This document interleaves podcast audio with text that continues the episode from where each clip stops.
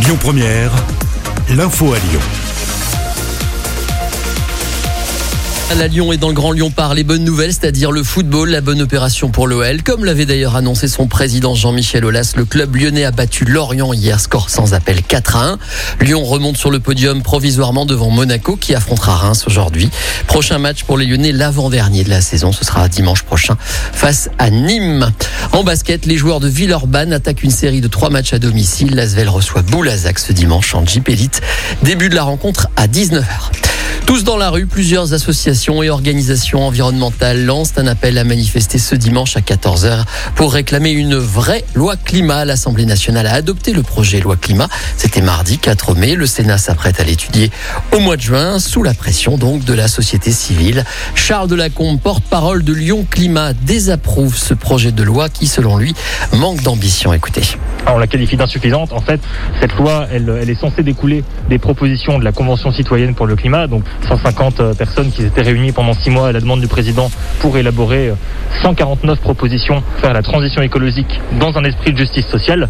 Malheureusement, la situation aujourd'hui, c'est que ces propositions ont été très largement soit complètement supprimées, soit réécrites, rendues tout à fait inopérantes. Euh, on a rallongé les échéances, ce qui les place à, à, à, des dates qui ne concernent plus le quinquennat actuel, ce qui est quand même très pratique. Soit on a enlevé des obligations et fait que ça relève beaucoup du bon vouloir, soit des entreprises, soit des propriétaires bailleurs.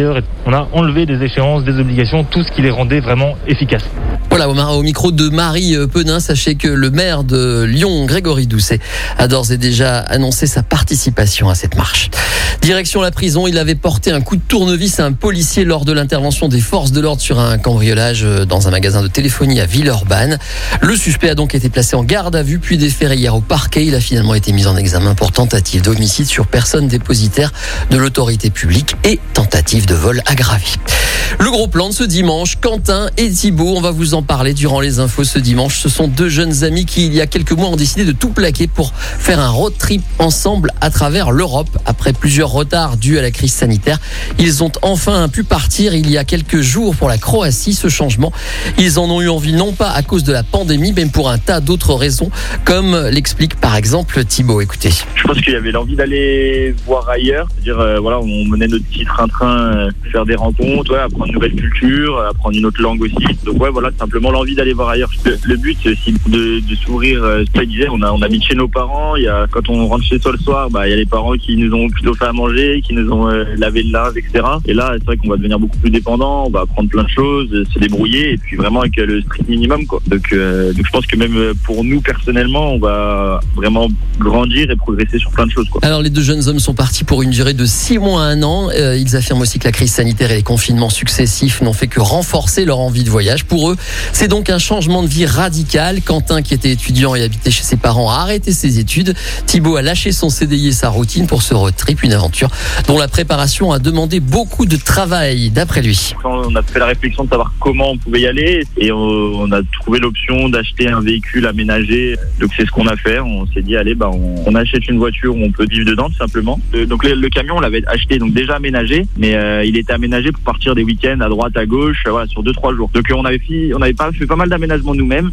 Et puis après, ce qu'on a fait en plus, c'est que du coup, sur tous les pays donc qu'on a prévu, on s'est répartis chacun. on avait chacun 7-8 pays à faire. Et en fait, on épluchait tout le pays, savoir les choses les plus intéressantes à faire, à visiter, voilà, bah, le soir, là où c'était intéressant d'aller, les couchers de soleil, enfin bref.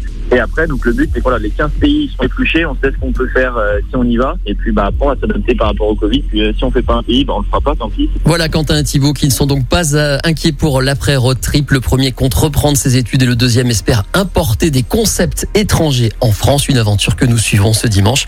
Reportage signé Grégoire Lévy. Dans le reste de l'actualité en France et dans le monde, il y a ceci. Bonjour, Florian Lafont.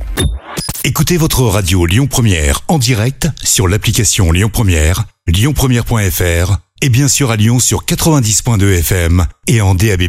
Lyon Première